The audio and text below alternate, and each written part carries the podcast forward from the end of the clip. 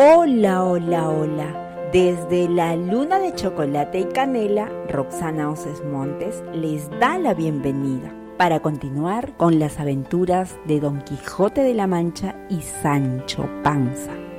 En la secuencia anterior, el cura y el barbero, con engaños, sacaron a Don Quijote de Sierra Morena para llevarlo a casa. Luego de un mes fueron a visitarlo enseguida se dieron cuenta de que la salud de don Alonso Quijano no había mejorado.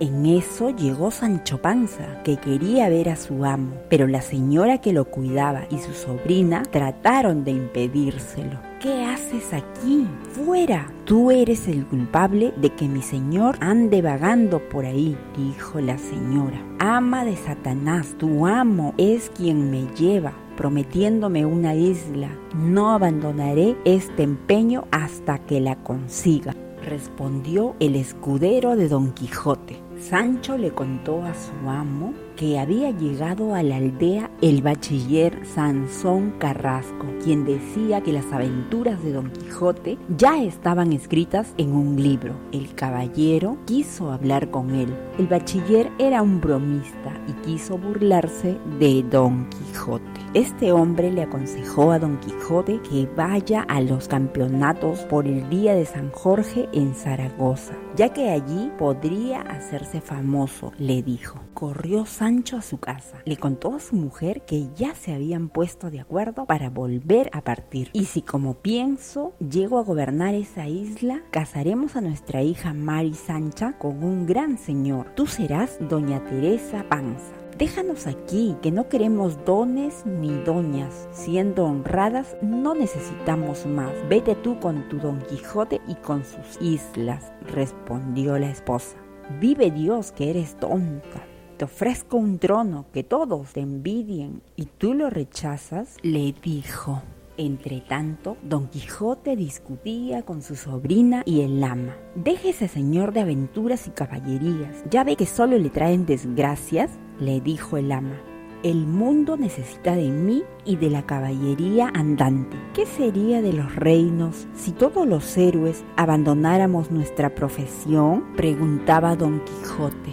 Ay, Dios mío, otra vez con lo mismo, comentaba la sobrina del ama. Las lágrimas, los ruegos y los consejos fueron inútiles. Al tercer día, Don Quijote salió al campo por tercera vez con su escudero y Sansón Carrasco, que se ofreció a acompañarlos un rato. Luego de despedirse de Sansón Carrasco, Don Quijote y Sancho tomaron el camino al Toboso. Iban conversando, el caballero soñaba en su fama y el escudero en su isla. Aquellas casas deben ser la entrada al Toboso. Mi corazón revienta de gozo, dijo Don Quijote. A mí me parece que en ese pueblo no hay princesas, ni nada por el estilo, comentó Sancho. A eso de la medianoche entraron al Toboso. Todos dormían, lo único que se oía eran algunos ladridos, maullidos y rebuznos. Esa orquesta de animales le pareció a Don Quijote una mala señal, pero no dio marcha atrás. Guíame, Sancho, al palacio de Dulcinea, tal vez esté despierta, dijo. ¿Cuál palacio? Lo que yo vi cuando le entregué la carta que usted me dio era una casita, respondió Sancho estaría descansando en un pequeño departamento de su palacio, como hacen las señoras, comentó don Quijote. Anduvieron un rato por el pueblo buscando el palacio, pero no encontraron nada. Vio don Quijote una gran sombra y allí fueron, creyendo que por lo grande sería el palacio. Pero al acercarse, solo vieron una gran torre de piedra. Ah, es la iglesia, dijo don Quijote. Como ya amanecía, sugirió Sancho que salieran del pueblo y que Don Quijote esperara en un bosquecillo cercano mientras él buscaba a Dulcinea. Anda, Sancho, y no te pongas nervioso ante el esplendor de su belleza incomparable. Fíjate en sus movimientos, en sus cabellos, en sus palabras, para que me lo cuentes todo, le sugería Don Quijote a Sancho. En cuanto se vio solo, Sancho comenzó a lamentarse, pues estaba convencido de que buscar a Dulcinea le traería problemas. En eso estaba cuando vio venir por el camino a tres labradoras en sus respectivos burros. esta es la solución. Me adelantaré y le diré a mi amo que una de estas muchachas es Dulcinea y las otras dos sus doncellas. Voy a convencerlo de que uno de sus enemigos hechiceros la ha encantado. Sin dudarlo un instante, Sancho saltó a su burro para darle a su amo la gran noticia. Don Quijote se quedó confuso, pero al ver que Sancho se arrodillaba ante una de ellas, hizo lo mismo, emocionadísimo. Reina y princesa de la hermosura, tenga bien recibir a su cautivo caballero, Don Quijote de la Mancha, el caballero de la triste figura. Yo soy Sancho Panza, su escudero, dijo Sancho. Quítense del camino, gandules inútiles, que tenemos prisa, gritó una de las mujeres. Tienes razón, Sancho, aquí se ve la mano de los encantadores que tan mal me quieren, comentó don Quijote. La supuesta Dulcinea palmeó con fuerza a su burro y el animal salió corriendo. Don Quijote se quedó muy triste al ver aquello y Sancho muy contento porque había salido bien de aquel asunto. ¿Ves, amigo Sancho, cuánto daño me hacen mis enemigos? No me dejan disfrutar de la visita de mi amada. La han cambiado en una labradora sucia y fea, comentó don Quijote. Canallas, ¿quién los viera todos esos magos como sardinas? exclamó Sancho.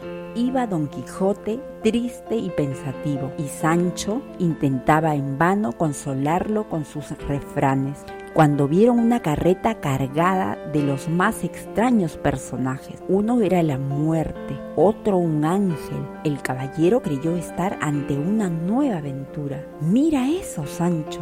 Se plantó delante de ellos, dispuesto a no dejarlos pasar hasta saber quiénes eran carretero, cochero, diablo o lo que seas, no tardes en decirme quiénes son, a dónde van, qué misión tienen. Eso parece la barca de la muerte, dijo don Quijote. Señores, somos comediantes. Acabamos de representar las Cortes de la Muerte y vamos a presentarla en otro pueblo tan cercano que ni siquiera nos cambiamos para no perder tiempo, respondió uno de ellos. Uno de los actores que iba vestido de payaso comenzó a dar saltos junto a Rocinante, que asustado por el ruido y las piruetas de aquel extraño personaje, salió corriendo por el campo. Viendo que su amo ya estaba en el suelo, Sancho saltó de su burro y corrió en su ayuda. No contento con su fechoría, el bufón se montó en el burro de Sancho, pero el noble rucio empezó a saltar hasta que lo tiró al suelo. Al verse libre del bufón, el burro de Sancho Panza regresó con su amo y los comediantes se marcharon. Don Quijote y su escudero entraron entre unos árboles para comer y dormir, pues ya era de noche. Las comedias son una gran escuela de la vida, Sancho. En ellas se representan reyes, ángeles, demonios y cada uno lleva su papel hasta el final. Entonces se desvisten y todos son iguales, lo mismo que al final de nuestras vidas como en el ajedrez, que al final de la partida todas las piezas acaban en una misma bolsa, analizaba Sancho. Esta historia continuará. Si te siguen fascinando las aventuras de estos dos maravillosos personajes, compártelo y pasa la voz que estamos en la luna de chocolate y canela.